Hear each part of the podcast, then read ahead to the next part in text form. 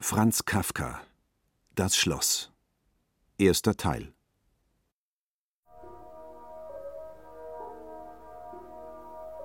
Spät abends. Das Dorf. Schnee, Nebel und Finsternis.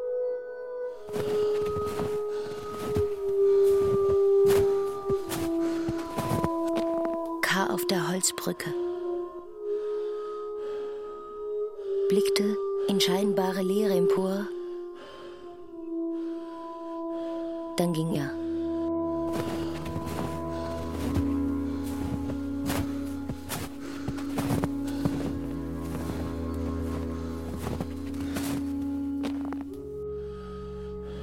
Es war spät abends, als K. ankam. Das Dorf lag in tiefem Schnee. Vom Schlossberg war nichts zu sehen. Nichts. Nebel und Finsternis umgaben ihn. Auch nicht der schwächste Lichtschein deutete das große Schloss an.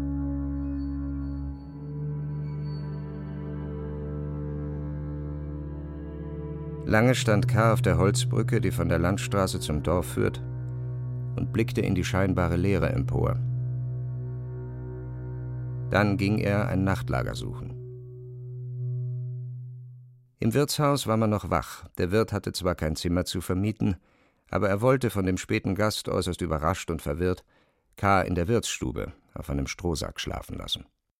Einige Bauern waren noch beim Bier, aber er wollte sich mit niemandem unterhalten, holte selbst den Strohsack vom Dachboden und legte sich in der Nähe des Ofens hin. Warm war es, die Bauern waren still. Ein wenig prüfte er sie noch mit den müden Augen, dann schlief er ein. Aber kurze Zeit darauf wurde er schon geweckt. Ein junger Mann stand mit dem Wirt neben ihm. Dieses Dorf ist Besitz des Schlosses. Der junge Mensch stellte sich als Sohn des Schlosskastellans vor und sagte dann, wer hier wohnt oder übernachtet, wohnt oder übernachtet gewissermaßen im Schloss. Niemand darf das ohne gräfliche Erlaubnis. Sie aber haben eine solche Erlaubnis nicht, oder haben sie wenigstens nicht vorgezeigt. K. hatte sich halb aufgerichtet, hatte die Haare zurechtgestrichen. In welches Dorf habe ich mich verirrt? Ist denn hier ein Schloss? Ist denn hier ein Schloss? Allerdings, sagte der junge Mann. Das Schloss des Herrn Grafen West-West. Und man muss die Erlaubnis zum Übernachten haben? Die Erlaubnis muss man haben, war die Antwort, und es lag darin ein großer Spott für K., als der junge Mann mit ausgestrecktem Arm den Wirt und die Gäste fragte: Oder muss man etwa die Erlaubnis nicht haben? Dann werde ich mir also die Erlaubnis holen müssen. Warum haben Sie mich also geweckt? K. schob die Decke von sich, als wolle er aufstehen. Ja? Von wem denn? Jetzt um Mitternacht. Schwarzer sagte jetzt um Mitternacht. Und K. fragte gleichmütig, ist das nicht möglich? Warum haben Sie mich also geweckt? Landstreichermanieren! Ich habe Sie deshalb geweckt, um Ihnen mitzuteilen, dass Sie sofort das gräfliche Gebiet verlassen müssen. Sie gehen, junger Mann, ein wenig zu weit, und ich werde morgen noch auf Ihr Benehmen zurückkommen. Der Wirt und die Herren dort sind Zeugen, soweit ich überhaupt Zeugen brauche. Sonst aber lassen Sie sich gesagt sein, dass ich der Landvermesser bin. Der Landvermesser, sagte er, den der Graf hat kommen lassen. Meine Gehilfen mit den Apparaten kommen morgen im Wagen nach. Ich wollte mir den Marsch durch den Schnee nicht entgehen lassen, bin aber leider einige Mal vom Weg abgeirrt und deshalb erst so spät angekommen. Ich wollte mir den Marsch durch den Schnee nicht entgehen lassen. Dass es jetzt zu spät war, im Schloss mich zu melden, wusste ich schon aus eigenem, noch vor ihrer Belehrung. Damit sind meine Erklärungen beendet. Gute Nacht, meine Herren, sagte K. und drehte sich zum Ofen hin. Landvermesser? hörte er noch hinter seinem Rücken zögernd fragen. Dann war allgemeine Stille. Stille.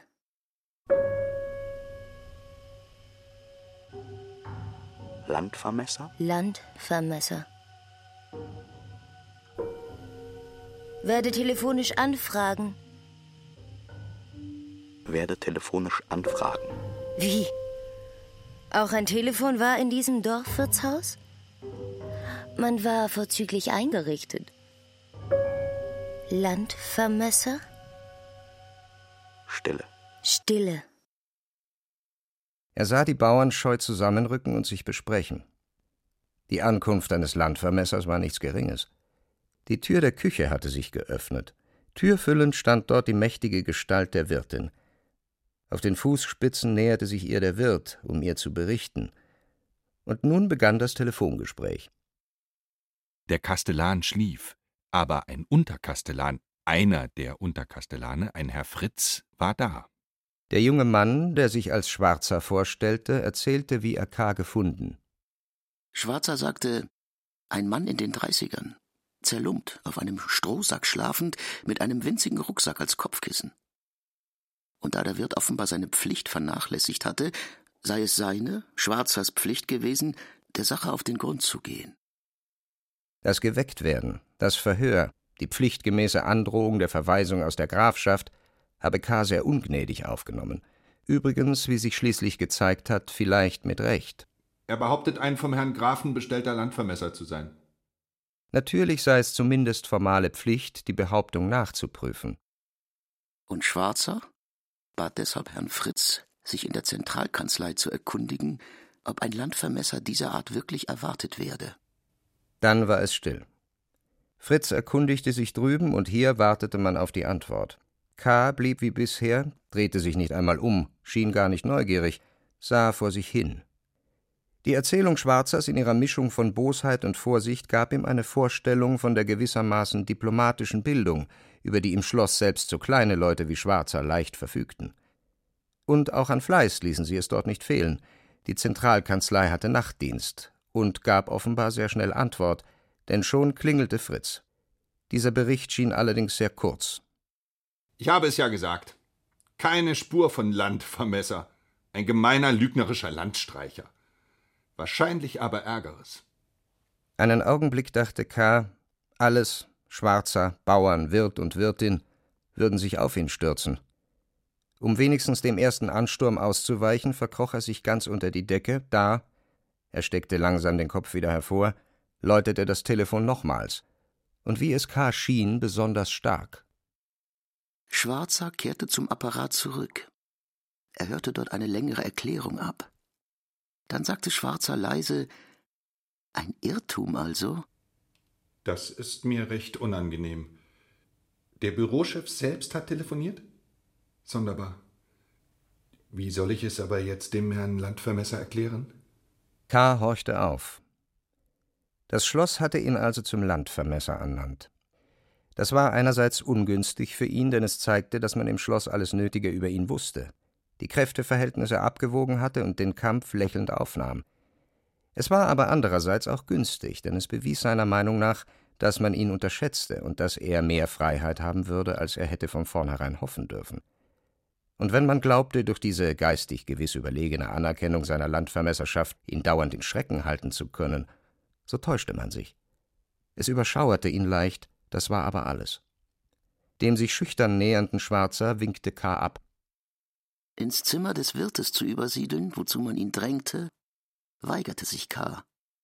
Er nahm nur vom Wirt einen Schlaftrunk an, von der Wirtin ein Waschbecken mit Seife und Handtuch und musste gar nicht erst verlangen, dass der Saal geleert wurde, denn alles drängte mit abgewendeten Gesichtern hinaus, um nicht etwa morgen von ihm erkannt zu werden. Die Lampe wurde ausgelöscht, und er hatte endlich Ruhe. Er schlief tief, kaum ein, zweimal von vorüberhuschenden Ratten flüchtig gestört, bis zum Morgen.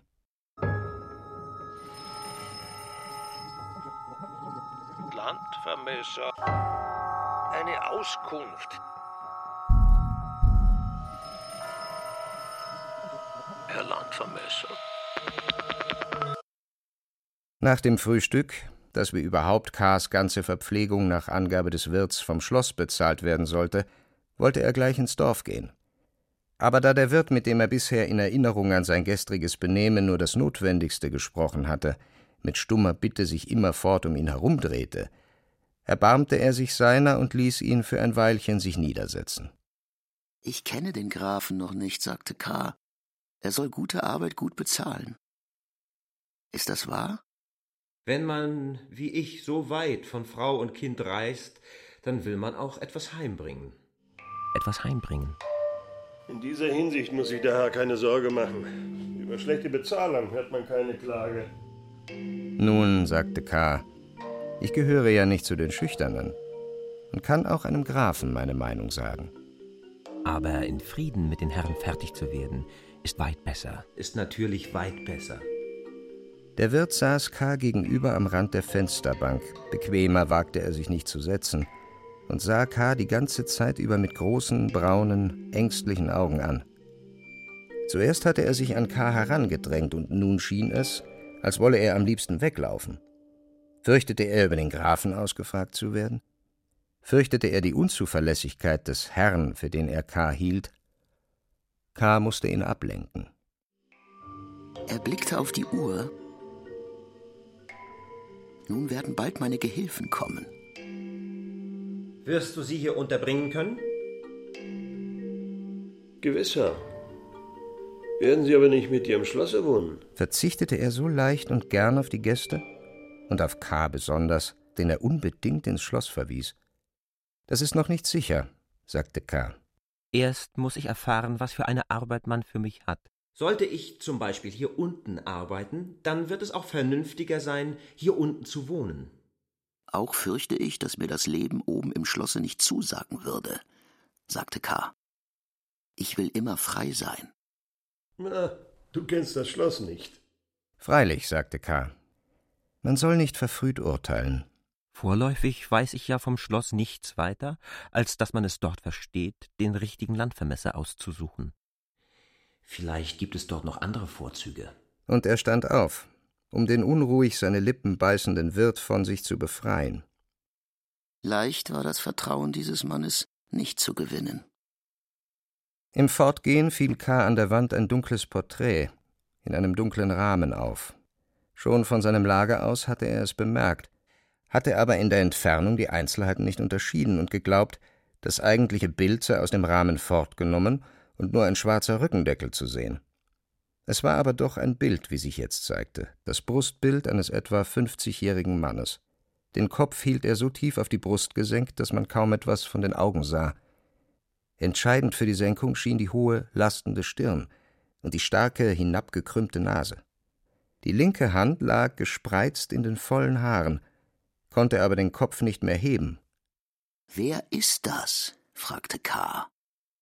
Der Graf? Nein, der Kastellan. K. stand vor dem Bild und blickte sich gar nicht nach dem Wirt um. Einen schönen Kastellan haben Sie im Schloss, das ist wahr. Schade, dass er so einen missratenen Sohn hat. Schade. Nein, sagte der Wirt, zog K. ein wenig zu sich herunter und flüsterte ihm ins Ohr. Schwarz hat übertrieben. Sein Vater ist nur ein Unterkastellan.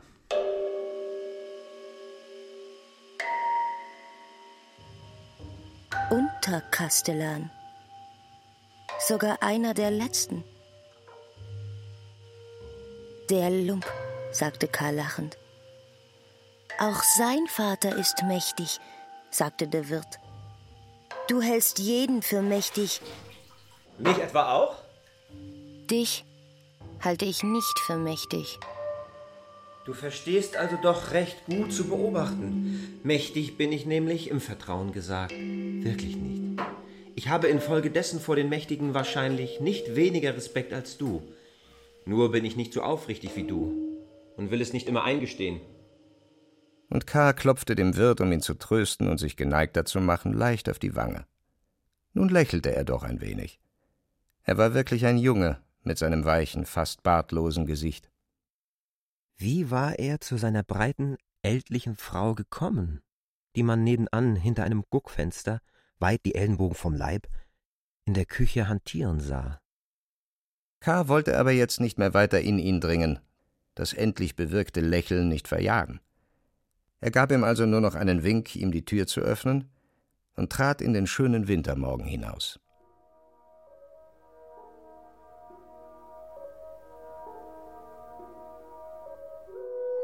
Oben das Schloss. In der klaren Luft.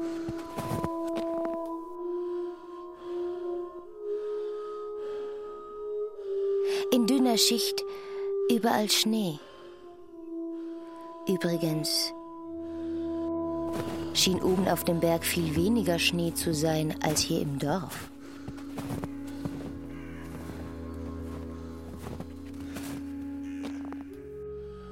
Auf dem Berg ragte alles frei und leicht empor. Wenigstens schien es so von hier aus. Im Ganzen entsprach das Schloss, wie es sich hier von der Ferne zeigte, Kars Erwartungen. Es war weder eine alte Ritterburg noch ein neuer Prunkbau, sondern eine ausgedehnte Anlage. Hätte man nicht gewusst, dass es ein Schloss ist, hätte man es für ein Städtchen halten können. Nur einen Turm sah K. Ob er zu einem Wohngebäude oder einer Kirche gehörte, war nicht zu erkennen. Schwärme von Krähen umkreisten ihn. Die Augen auf das Schloss gerichtet, ging K. weiter, nichts sonst kümmerte ihn. Aber im Näherkommen enttäuschte ihn das Schloss. Es war doch nur ein recht elendes Städtchen, aus Dorfhäusern zusammengetragen. Flüchtig erinnerte sich K. an sein Heimatstädtchen. Es stand diesem angeblichen Schlosse kaum nach. Wäre es K. nur auf die Besichtigung angekommen, dann wäre es schade um die lange Wanderschaft gewesen, und er hätte vernünftiger gehandelt, wieder einmal die alte Heimat zu besuchen, wo er schon so lange nicht gewesen war.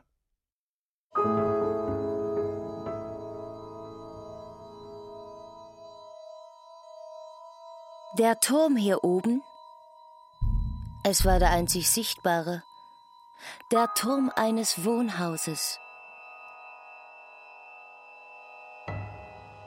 Ein einförmiger Rundbau, zum Teil gnädig verdeckt von Efeu,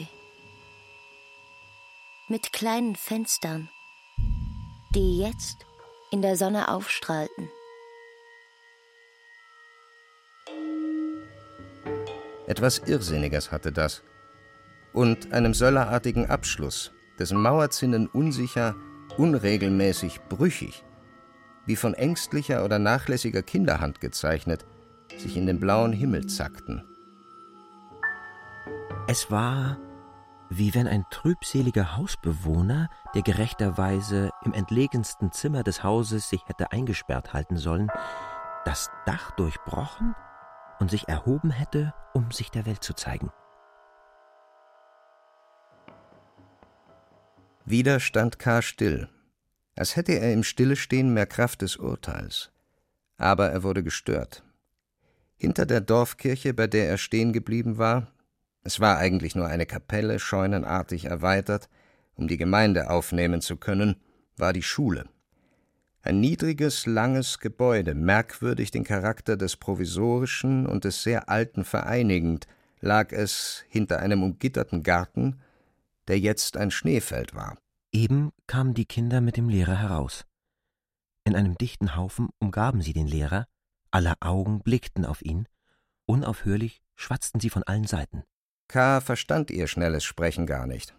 Der Lehrer, ein junger, kleiner, schmalschulteriger Mensch, aber ohne dass es lächerlich wurde, sehr aufrecht, hatte K. schon von der Ferne ins Auge gefasst.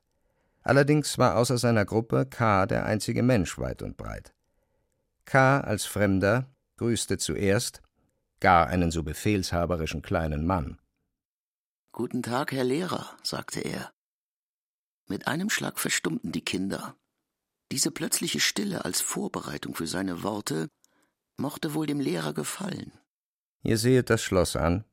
fragte er sanftmütiger, als K. erwartet hatte, aber in einem Tone, als billige er nicht das, was K. tue. Ja, ich bin hier fremd, Erst seit gestern Abend im Ort. Das Schloss gefällt euch nicht? Wie? fragte K. zurück, ein wenig verblüfft und wiederholte in milderer Form die Frage, ob mir das Schloss gefällt? Warum nehmt ihr an, dass es mir nicht gefällt? Keinem Fremden gefällt es, sagte der Lehrer. Um hier nichts Unwillkommenes zu sagen, wendete K. das Gespräch. Sie kennen wohl den Grafen? Nein, sagte der Lehrer und wollte sich abwenden. Wie? Sie kennen den Grafen nicht? Wie sollte ich ihn kennen?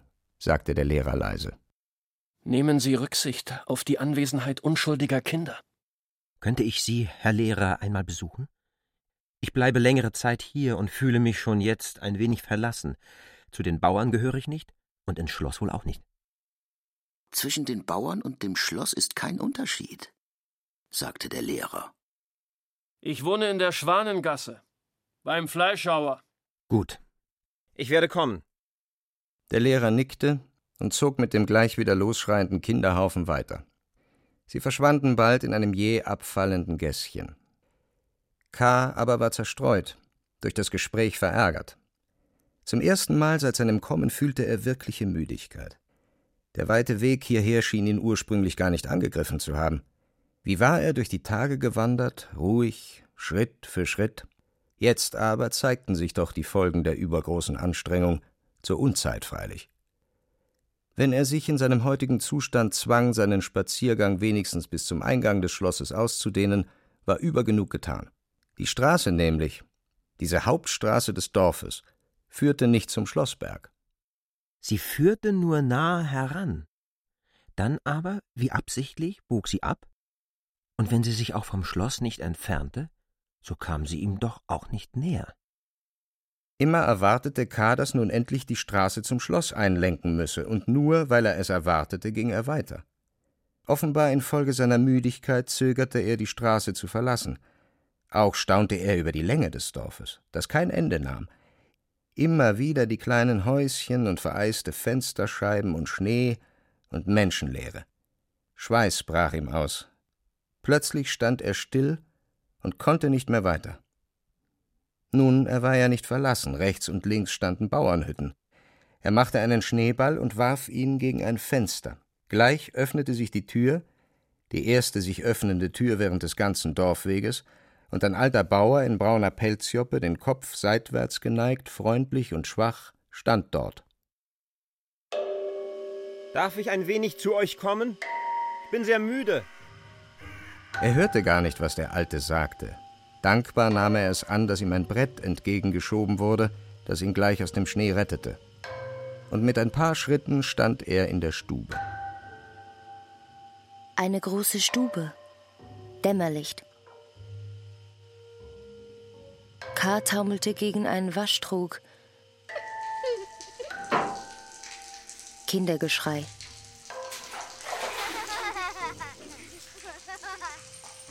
Er ist ja betrunken. Wer seid ihr? Der Landvermesser. Warum hast du ihn hereingelassen? Kann man alles hereinlassen, was auf den Gassen herumschleicht?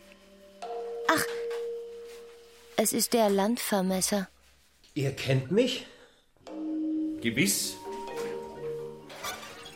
Nun folgte Stille. Gewiss, sagte Lasemann. Dass man K. kannte, schien ihn nicht zu empfehlen.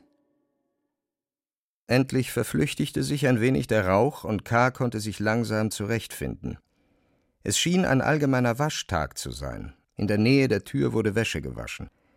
Der Rauch war aber aus der linken Ecke gekommen, wo in einem Holzschaff, so groß wie K. noch nie eines gesehen hatte, es hatte etwa den Umfang von zwei Betten, in dampfendem Wasser zwei Männer badeten.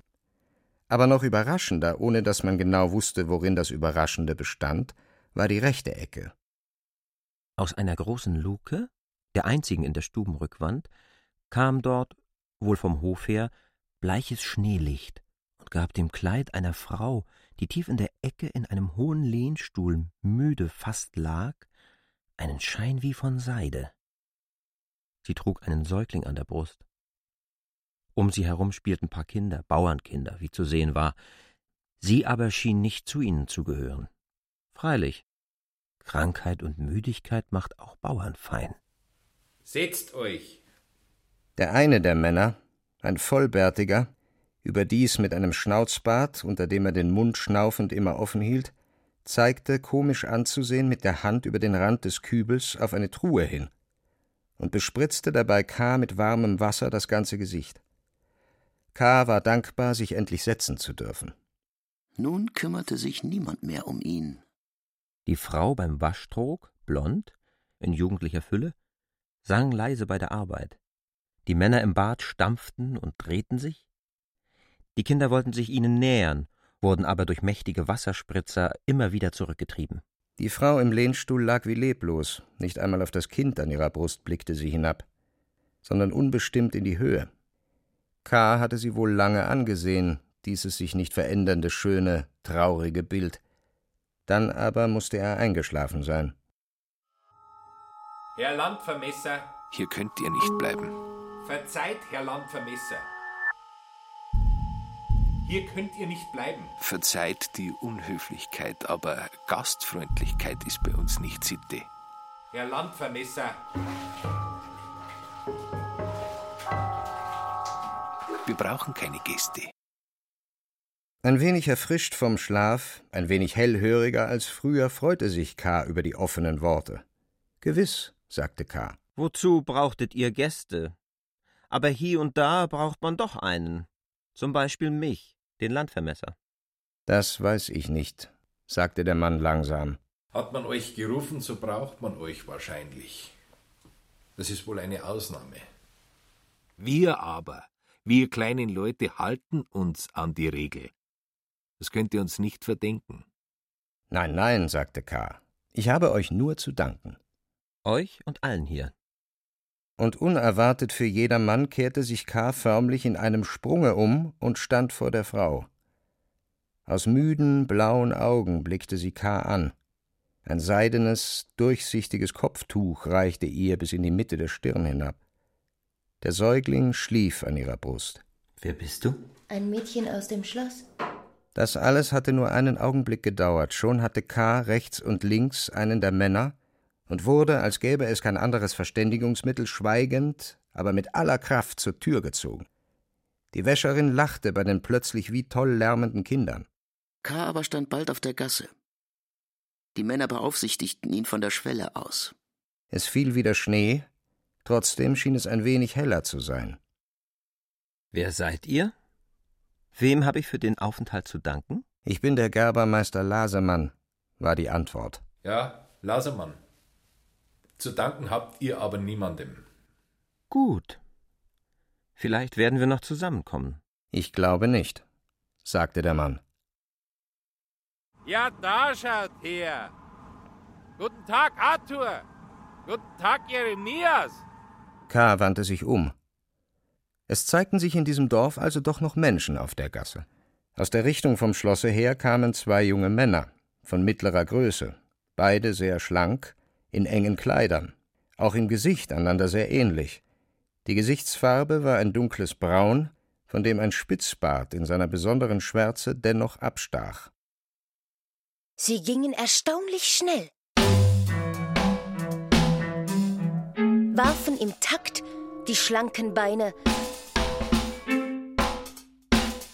Was habt ihr? Geschäfte? Geschäfte? Wo?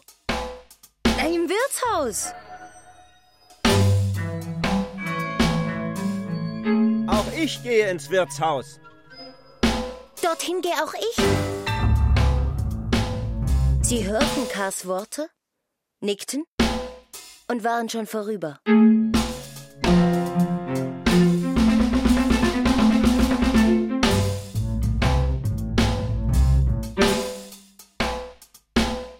K. war mit dem ihn einhüllenden Schnee allein. Gelegenheit zu einer kleinen Verzweiflung fiel ihm ein, wenn ich nur zufällig, nicht absichtlich hier stünde. Da öffnete sich in der Hütte linker Hand ein winziges Fenster. Geschlossen hatte es tiefblau ausgesehen, vielleicht im Widerschein des Schnees, und war so winzig, dass, als es jetzt geöffnet war, nicht das ganze Gesicht des Hinausschauenden zu sehen war, sondern nur die Augen. Alte, braune Augen. Dort steht er, hörte K. eine zittrige Frauenstimme sagen. Es ist der Landvermesser. Dann trat der Mann zum Fenster und fragte nicht unfreundlich, aber doch so, als sei ihm daran gelegen, dass auf der Straße vor seinem Haus alles in Ordnung sei. Auf wen wartet ihr? Auf einen Schlitten, der mich mitnimmt. Hier kommt kein Schlitten. Hier ist kein Verkehr. Es ist doch die Straße, die zum Schloss führt. Trotzdem, trotzdem, sagte der Mann mit einer gewissen Unerbittlichkeit. Hier ist kein Verkehr. Dann schwiegen beide. Aber der Mann überlegte offenbar etwas, denn das Fenster, aus dem Rauch strömte, hielt er noch immer offen. Ein schlechter Weg, sagte K., um ihm nachzuhelfen. Wenn ihr wollt, fahre ich euch. Mit meinem Schlitten. Tut das, bitte. Wie viel verlangt ihr dafür? Nichts, sagte der Mann. K. wunderte sich sehr. Ihr seid doch der Landvermesser. Und gehört zum Schloss. Wohin wollt ihr denn fahren? Ins Schloss, sagte K. schnell. Dann fahre ich nicht. Ich gehöre doch zum Schloss, sagte K., des Mannes eigene Worte wiederholend. Mag sein, sagte der Mann abweisend. Dann fahrt mich also zum Wirtshaus. Gut, ich komme gleich mit dem Schlitten. Das Ganze machte nicht den Eindruck besonderer Freundlichkeit, sondern eher den einer Art sehr eigensüchtigen, ängstlichen, fast pedantischen Bestrebens, K. von dem Platz vor dem Hause wegzuschaffen. Das Hoftor öffnete sich, und ein kleiner Schlitten für leichte Lasten, ganz flach, ohne irgendwelchen Sitz, von einem schwachen Pferdchen gezogen, kam hervor, dahinter der Mann, nicht alt, aber schwach, gebückt, hinkend, mit magerem, rotem, verschnupftem Gesicht, das besonders klein erschien durch einen fest um den Kopf gewickelten Wollschal. Der Mann war sichtlich krank, und nur um K. wegbefördern zu können, war er doch hervorgekommen. K. erwähnte etwas derartiges, aber der Mann winkte ab. Nur, dass er der Fuhrmann Gerstecker war, erfuhr K. Und dass er diesen unbequemen Schlitten genommen habe, weil er gerade bereit stand, und das Hervorziehen eines anderen zu viel Zeit gebraucht hätte. Setzt euch, setzt euch. Er zeigte mit der Peitsche hinten auf den Schlitten. setzt euch. Ich werde mich neben euch setzen, sagte K. Ich werde gehen. Warum denn? Ich werde gehen, wiederholte Gerstecker und bekam einen Hustenanfall, der ihn so schüttelte, dass er die Beine in den Schnee stemmen und mit den Händen den Schlittenrand halten musste. K. sagte nichts weiter, setzte sich hinten auf den Schlitten, der Husten beruhigte sich langsam, und sie fuhren.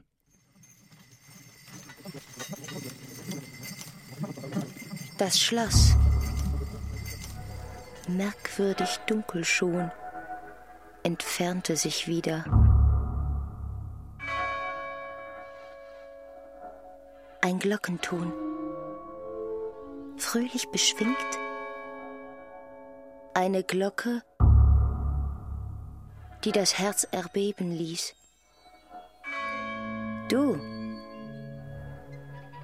Ich wundere mich sehr, dass du auf deine eigene Verantwortung mich herumzufahren wagst. Darfst du denn das?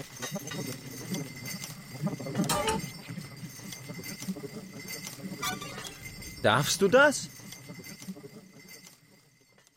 Gerstecker kümmerte sich nicht darum und schritt ruhig weiter neben dem Pferdchen.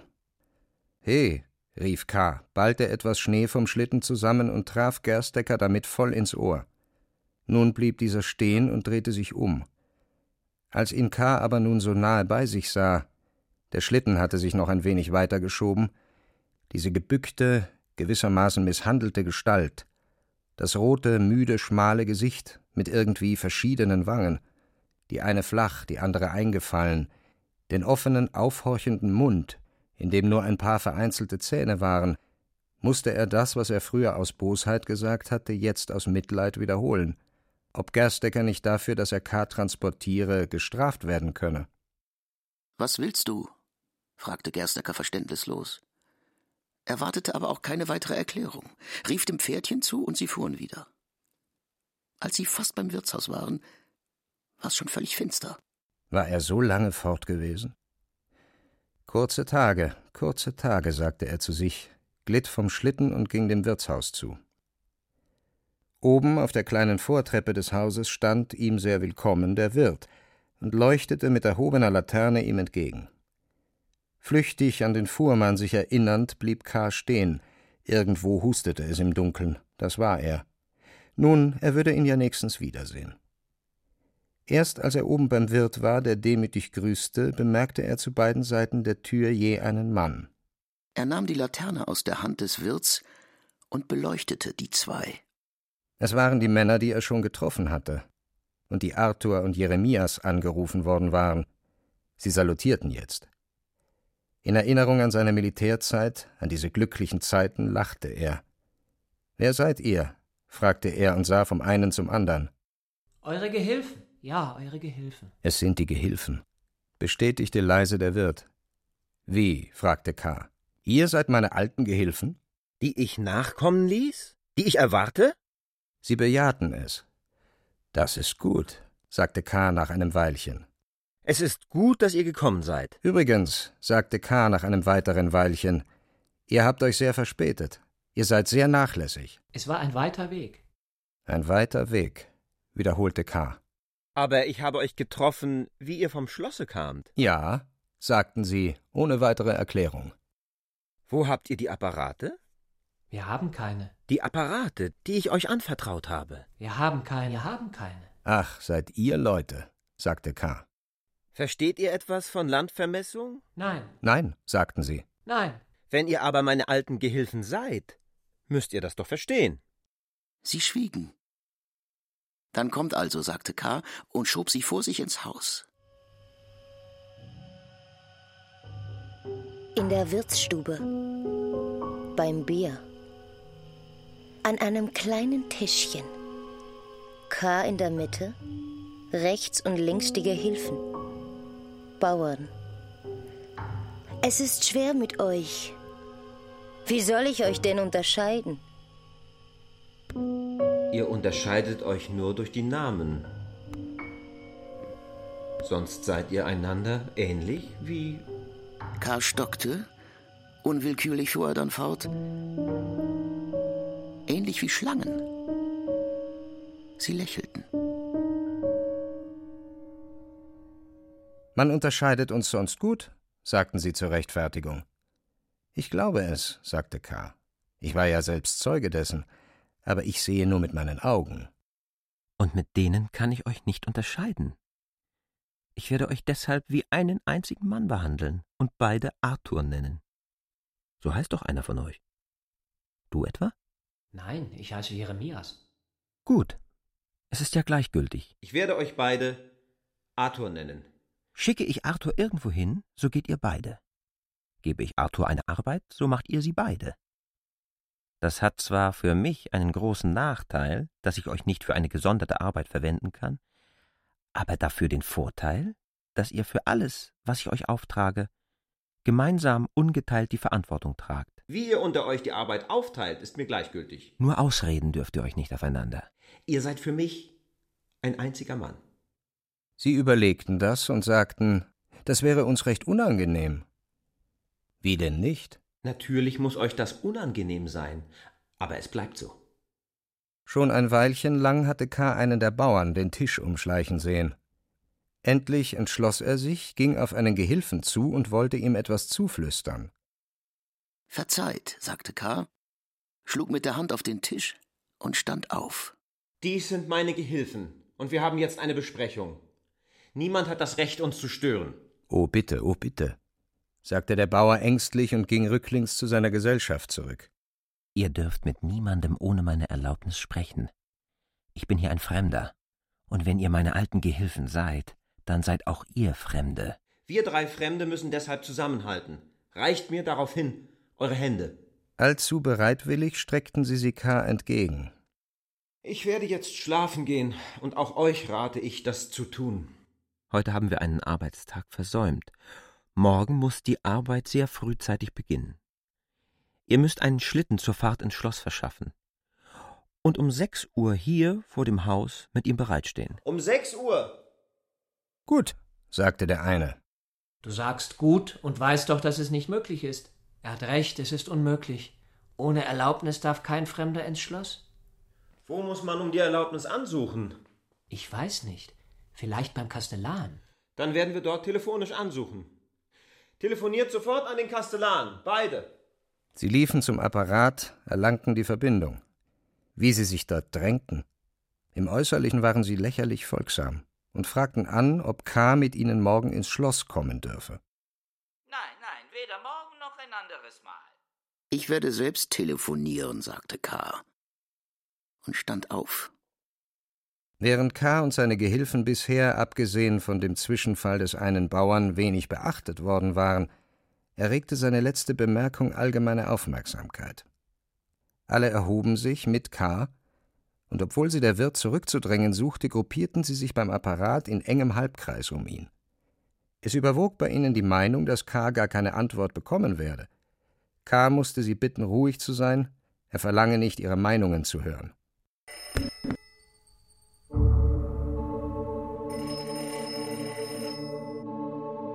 Aus der Hörmuschel kam ein Summen.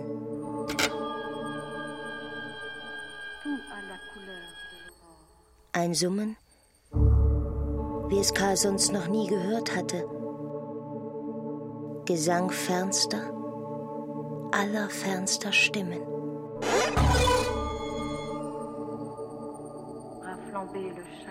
Wie wenn sich aus diesem Summen eine einzige hohe, aber starke Stimme bilde, die an das Ohr schlug.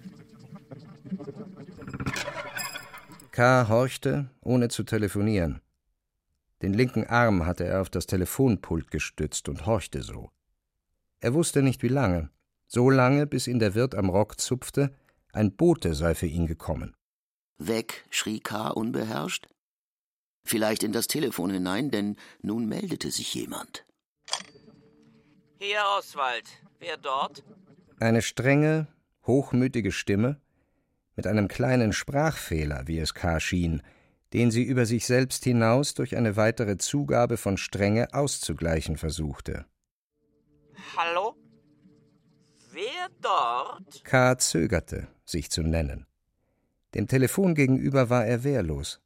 Der andere konnte ihn niederdonnern, die Hörmuschel weglegen, und K. hatte sich einen vielleicht nicht unwichtigen Weg versperrt. K.s Zögern machte den Mann ungeduldig. Es wäre mir sehr lieb, wenn dortseits nicht so viel telefoniert würde. Erst vor einem Augenblick ist telefoniert worden. K. ging auf diese Bemerkung nicht ein und meldete mit einem plötzlichen Entschluss Hier der Gehilfe des Herrn Landvermessers. Äh, welcher Gehilfe? Äh, welcher Herr? Welcher Landvermesser? K. fiel das gestrige Telefongespräch ein. Fragen Sie Fritz. Es half, zu seinem eigenen Erstaunen. Aber mehr noch als darüber, dass es half, staunte er über die Einheitlichkeit des Dienstes dort. Ah, ich weiß schon. Der ewige Landvermesser. Ja, ja. Und was weiter? Welche Gehilfe? Josef. Ein wenig störte ihn hinter seinem Rücken das Murmeln der Bauern. Offenbar waren sie nicht damit einverstanden, dass er sich nicht richtig meldete. K. hatte aber keine Zeit, sich mit ihnen zu beschäftigen, denn das Gespräch nahm ihn sehr in Anspruch. Josef? Die Gehilfen heißen. Äh Eine kleine Pause. Offenbar verlangte er die Namen jemandem anderen ab. Heißen Arthur und Jeremias. Das sind die neuen Gehilfen. Nein, das sind die alten. Es sind die neuen. Ich aber bin der Alte, der dem Herrn Landvermesser heute nachkam. Nein, schrie es nun. Nein? Wer bin ich also? fragte K. ruhig wie bisher. Und nach einer Pause sagte die gleiche Stimme mit dem gleichen Sprachfehler und war doch wie eine andere, tiefere, achtungswertere Stimme. Du bist der alte Gehilfe. Was willst du? Am liebsten hätte er den Hörer schon weggelegt. Von diesem Gespräch erwartete er nichts mehr. Nur gezwungen fragte er noch schnell: Wann darf mein Herr ins Schloss kommen? Niemals, war die Antwort. Gut, sagte K. und hing den Hörer an. Die Bauern hinter ihm waren schon ganz nah an ihn herangerückt. Die Gehilfen waren mit vielen Seitenblicken nach ihm damit beschäftigt, die Bauern von ihm abzuhalten. Es schien aber nur Komödie zu sein, auch gaben die Bauern, von dem Ergebnis des Gesprächs befriedigt, langsam nach. Da wurde ihre Gruppe von hinten mit raschem Schritt von einem Mann geteilt, der sich vor K. verneigte und ihm einen Brief übergab. K. behielt den Brief in der Hand und sah den Mann an, der ihm im Augenblick wichtiger schien. Es bestand eine große Ähnlichkeit zwischen ihm und den Gehilfen. Er war so schlank wie sie, ebenso knapp gekleidet, auch so gelenkig und flink wie sie, aber doch ganz anders. Hätte K. doch lieber ihn als Gehilfen gehabt. Ein wenig erinnerte er ihn an die Frau mit dem Säugling, die er beim Gerbermeister gesehen hatte. Er war fast weiß gekleidet. Das Kleid war wohl nicht aus Seide, es war ein Winterkleid wie alle anderen, aber die Zartheit und Feierlichkeit eines Seidenkleides hatte es. Sein Gesicht war hell und offen, die Augen übergroß. Sein Lächeln war ungemein aufmunternd. Er fuhr mit der Hand über sein Gesicht, so, als wolle er dieses Lächeln verscheuchen. Doch gelang ihm das nicht. Wer bist du? Barnabas heiße ich. Ein Bote bin ich. Gefällt es dir hier? K. zeigte auf die Bauern, für die er noch immer nicht ein Interesse verloren hatte. Und die mit ihren förmlich gequälten Gesichtern. Der Schädel sah aus, als sei er oben plattgeschlagen worden, und die Gesichtszüge hatten sich im Schmerz des Geschlagenwerdens gebildet, ihre wulstigen Lippen, ihren offenen Mündern zusahen, aber doch auch wieder nicht zusahen, denn manchmal irrte ihr Blick ab und blieb, ehe er zurückkehrte, an irgendeinem gleichgültigen Gegenstande haften, und dann zeigte K. auch auf die Gehilfen, die einander umfasst hielten, Wange an Wange lehnten und lächelten, man wusste nicht, ob demütig oder spöttisch.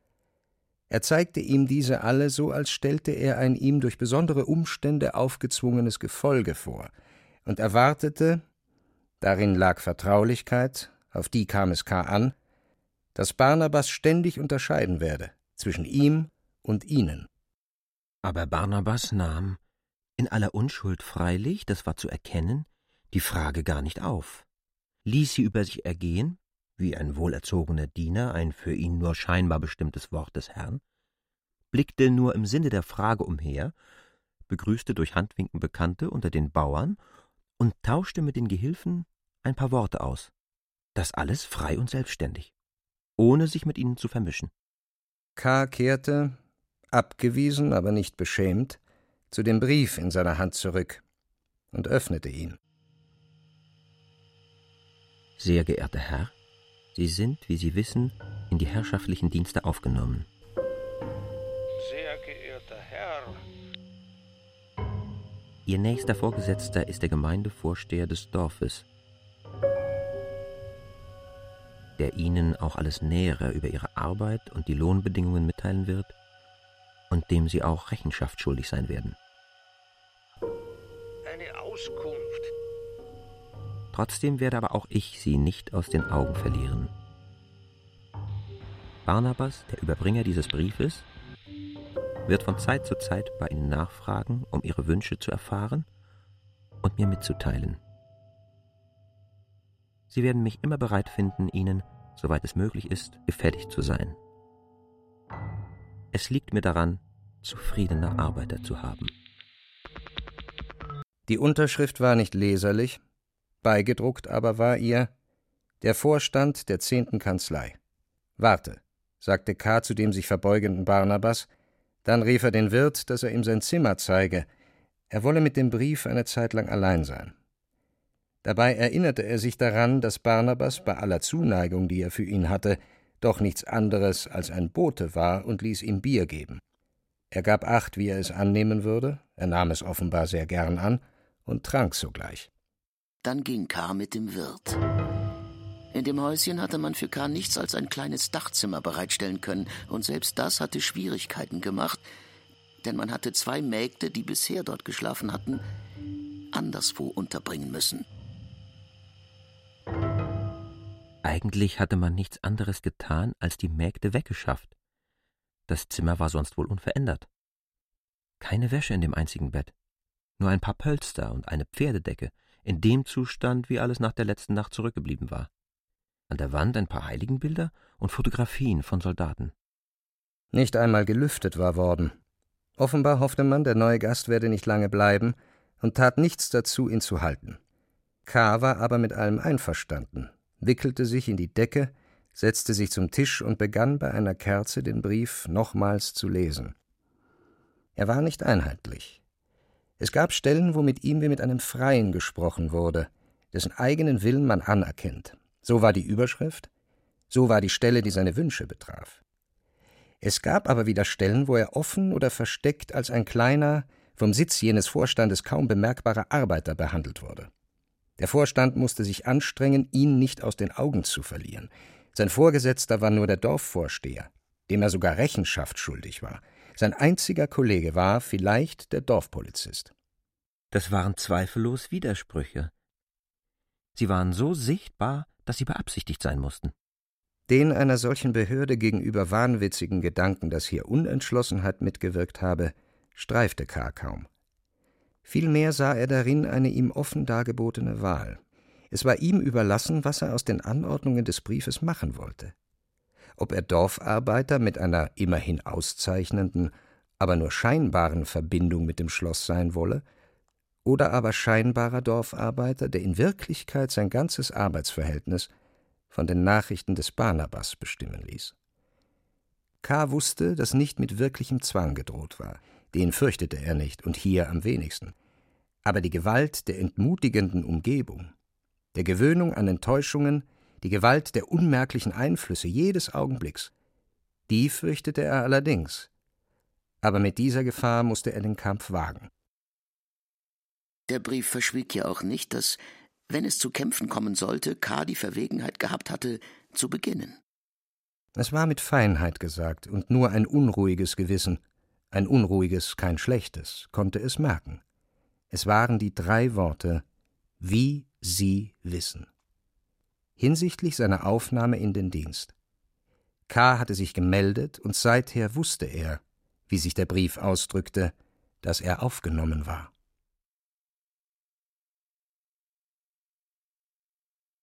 Franz Kafka Das Schloss Erster Teil Erzähler Michael Rotschopf K. David Striso. Beobachter vom Schloss Werner Wölbern. Frauenstimme Frau 1 Delilah Piasco. Schwarzer Steven Scharf. Wirt vom Brückenhof Peter Kurt. Arthur Jeremias Jens Harzer. Oswald Samuel Finzi. Barnabas Moritz Kienemann. Lehrer Götz Schulte. Lasemann Dieter Fischer. Gerstecker Wowo Habdank Frau 2 Margit Bendokat. Ton und Technik Markus Huber, Andreas Meinitzberger und Adele Kurzil. Regieassistenz Stefanie Ramp. Bearbeitung, Regie und Musik Klaus Bulert Produktion Bayerischer Rundfunk 2016